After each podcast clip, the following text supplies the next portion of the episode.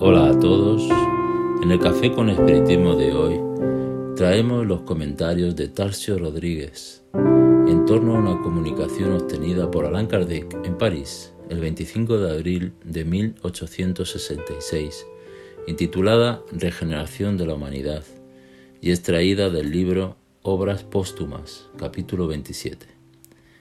La comunicación nos dice que, para que los hombres sean felices en la tierra, es necesario que solamente la habiten espíritus buenos, encarnados y desencarnados, que únicamente aspiren al bien.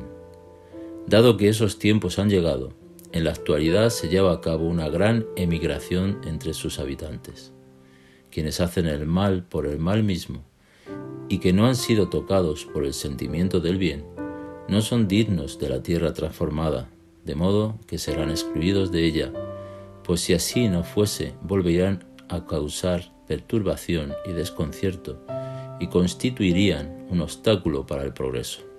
Irán a espiar su obstinación en mundos inferiores, a donde llevarán los conocimientos que han adquirido con la misión de contribuir al progreso.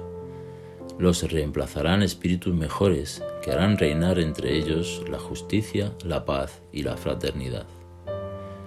Ya hemos dicho que la Tierra no será transformada por un cataclismo que aniquile de súbito una generación.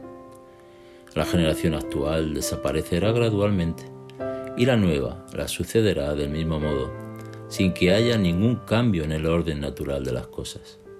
Así, en lo exterior todo ocurrirá como de costumbre, con una única diferencia, pero de suma importancia. Una parte de los espíritus que encarnaban en la tierra ya no lo harán.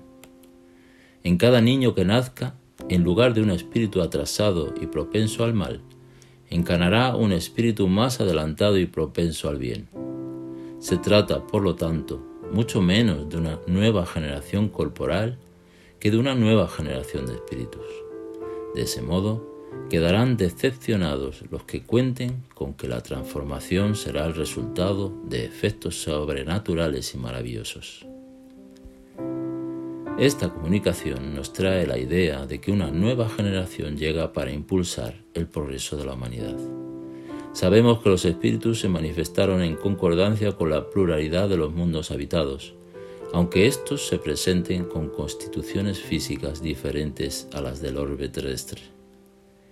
También sabemos que esos mundos son solidarios entre sí, como se dice en la pregunta 176 de El libro de los espíritus de Allan Kardec, y los espíritus que habitaron otros orbes pueden reencarnar en este cuando existe la necesidad del progreso. Es, por tanto, por la llegada de una nueva generación como se van a realizar las mayores transformaciones de la humanidad. Como dice el mensaje comentado, la época actual es de transición.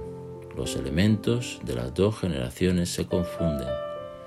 Ubicados en un punto intermedio, asistís a la partida de una y a la llegada de la otra, mientras cada una muestra en el mundo sus características peculiares. Las dos generaciones que se suceden tienen ideas y puntos de vista opuestos, por la naturaleza de las disposiciones morales, pero, sobre todo, por las disposiciones intuitivas e innatas, resulta fácil determinar a cuál de las dos pertenece cada individuo. Dado que la nueva generación habrá de fundar la era del progreso moral, se distingue por una comprensión y una inteligencia que generalmente son precoces, sumadas al sentimiento innato del bien y a las creencias espiritualistas lo que constituye una señal indudable de cierto grado de progreso anterior. Dicha generación no se compondrá tan solo de espíritus eminentemente superiores, sino también de los que, como ya tienen un cierto grado de progreso, se encuentran predispuestos a asimilar todas las ideas progresivas y son aptos para secundar el movimiento de regeneración.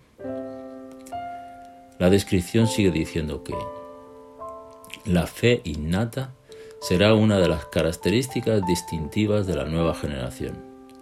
No la fe exclusiva y ciega que divide a los hombres, sino la fe razonada que esclarece y fortifica, que los une y los funde en un sentimiento común de amor a Dios y al prójimo. Con la generación que se extingue, habrán de desaparecer los últimos vestigios de la incredulidad y el fanatismo, igualmente contrarios al progreso moral y social.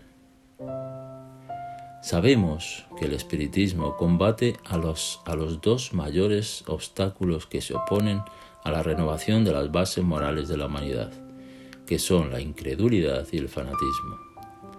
La nueva era consolida la enseñanza de los espíritus como siendo la alianza definitiva entre la ciencia y la religión, que ya no verá más la creencia ciega, sino la comprensión de las leyes naturales que rigen los mundos y los seres que no nos asusten los obstáculos al progreso, pues como bien concluye el mensaje, las luchas, por otra parte, son necesarias para el fortalecimiento del alma.